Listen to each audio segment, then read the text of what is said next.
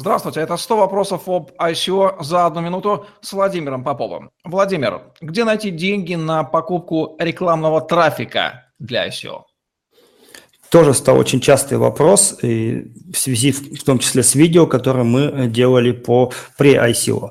Ну, во-первых, способ самого pre-ICO никто не отменял. Во-вторых, есть возможность создавать э, закрытый раунд, то есть поиска денег у частных инвесторов, которые не хотят заходить на ICO, либо хотят заходить на ICO каким-то по очень специ- специфическим э, критериям.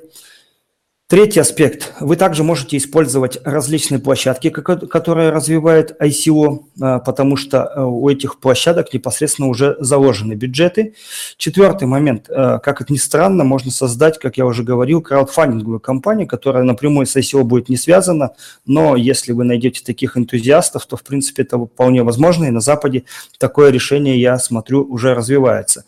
Еще один способ, э, где можно достать деньги на проведения ICO, это, в общем-то, непосредственно а, различные государственные органы, как это сейчас не странно прозвучит, и компании. Почему? Потому что очень много, а, в том числе в России, а, заряженных, э, так скажем, финансовых условий да, для небольшого и малого среднего предпринимательства. Нужно понимать, что этих денег никогда не хватит на ICO, и, скорее всего, вы получите какие-то скажем так, интересные условия сотрудничества, но тем не менее, если совсем нет других вариантов, как э, возможность надо использовать.